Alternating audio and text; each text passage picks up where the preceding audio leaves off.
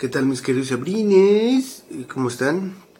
Bien, el día les voy a dar una información que es acerca de un concepto que es conocido como minimalismo, ¿va? Esto te va a servir, güey, para que pues ya no andes acumulando tantas porquerías y no pierdas tu tiempo limpiando y acomodando cosas que realmente no sirven, ¿verdad? Bien, dice el minimalismo está de moda y no solo en el ámbito de la decoración. Cada vez son más las personas que se apuntan al estilo de vida minimalista. ¿Y quieres saber si esto es para ti? Bien, vamos a ver primeramente qué es esto del animalismo, digo del minimalismo. Después dice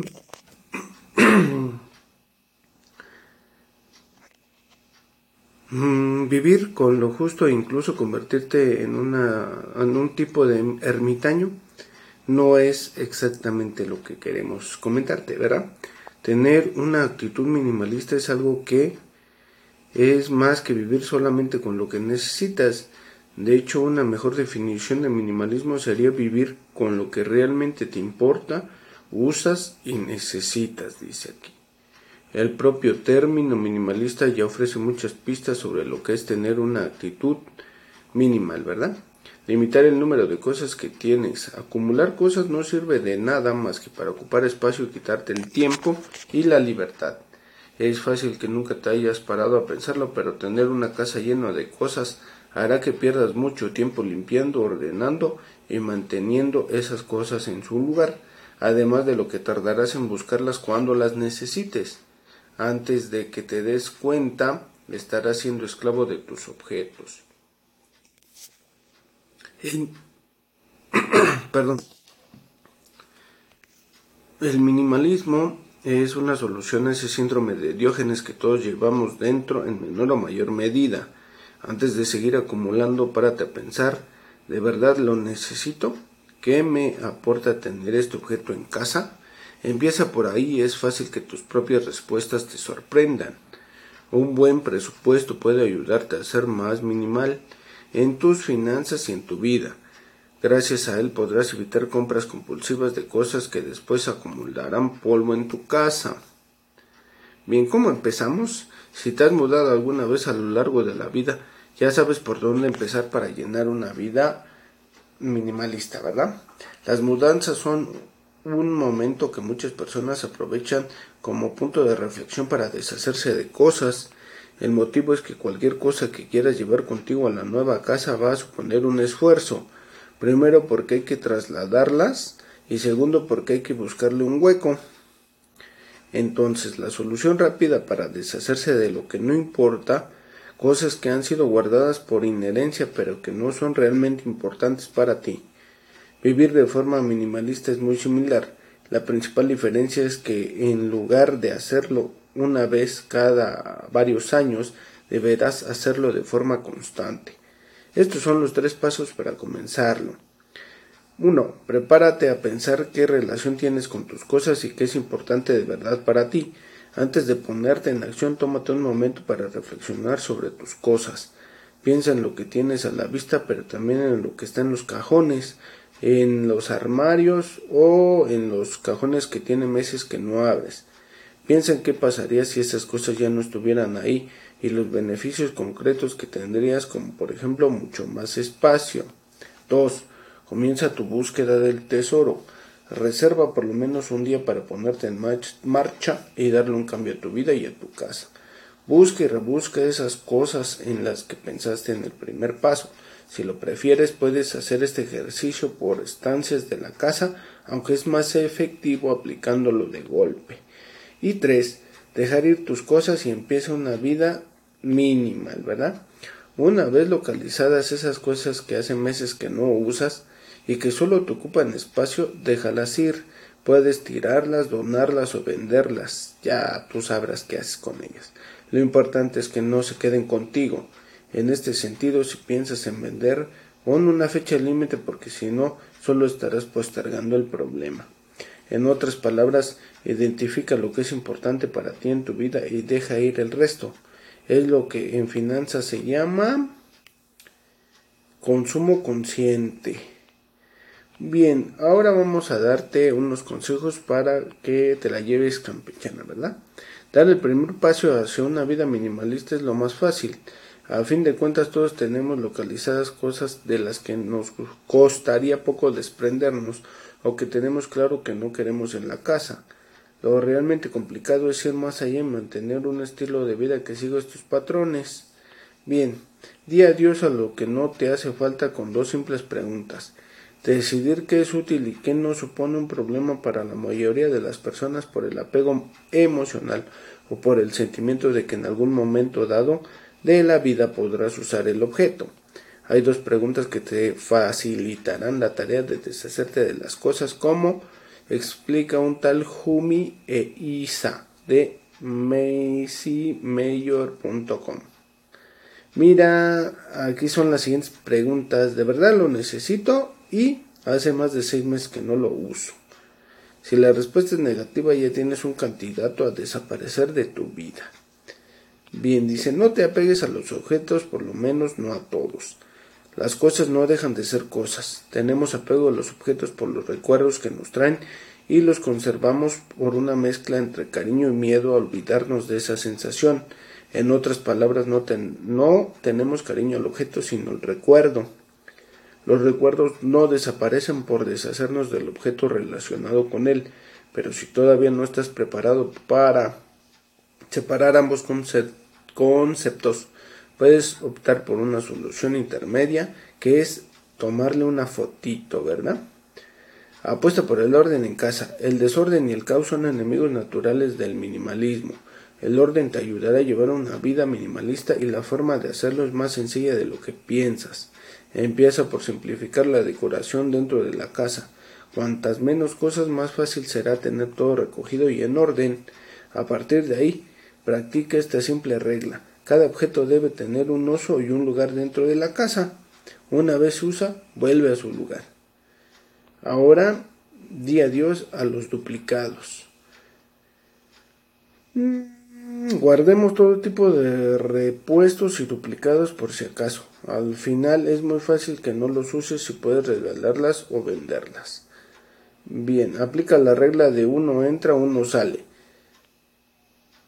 ¿Por qué no serlo con lo que consumes? Dice, adopta el minimalismo, adoptar el minimalismo te ayudará también a controlar tus compras. La forma más fácil de hacerlo es con una regla que los padres conocen muy bien. Uno entra, uno sale. Básicamente consiste en que para poder meter un objeto a la casa otro debe salir. A los niños se les explica los juguetes y tú puedes utilizarlo con la ropa. Por ejemplo, o con los aparatos tecnológicos.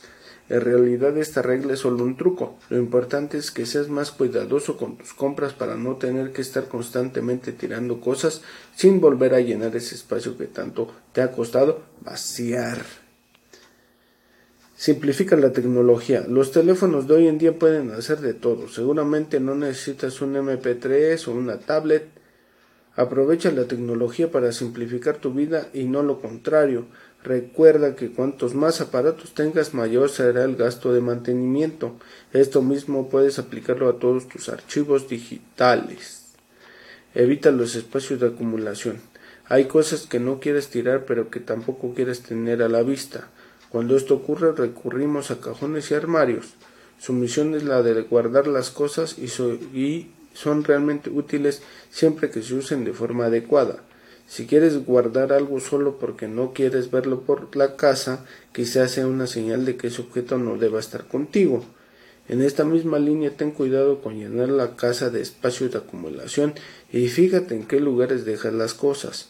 Para un amigo tener dos sofás para él y para su pareja era una buena idea para ver la televisión cómodos y tener espacio para las visitas hasta que se dieron cuenta que uno de los sofás se habían convertido en un acumulador de abrigos, mochilas y todo lo que traían al llegar del trabajo, además de la ropa después de lavar.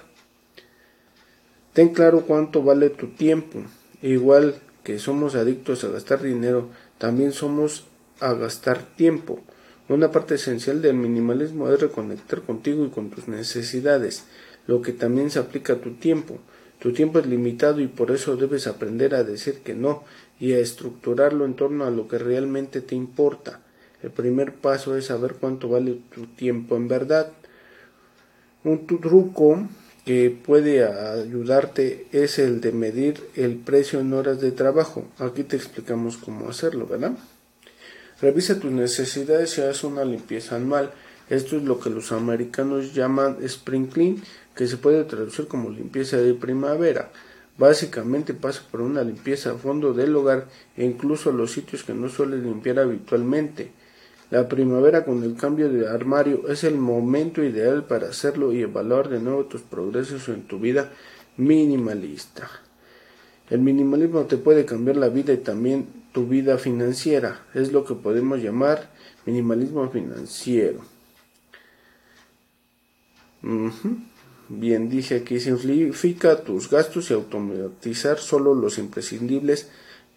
Y también dice que, ay, güey, ya se acabó el, ya se acabó esta cosa y la neta, pues ahí más o menos, ¿verdad? Como que, como que faltó un poquito más.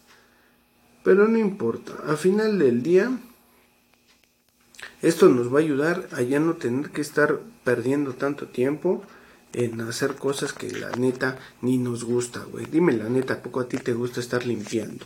¿No verdad? Entonces, ¿para qué tienes tantas cosas que ni siquiera ocupas y que ni vas a limpiar?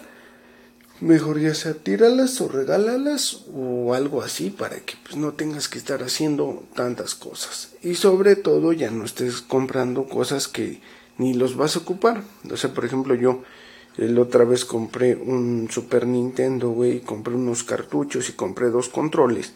Y pues la neta ni siquiera los ocupé más que un ratito, güey un ratito, un mes a lo mucho, dos meses máximo, güey, y después ya, ahí se quedó, güey, ahí lo tuve.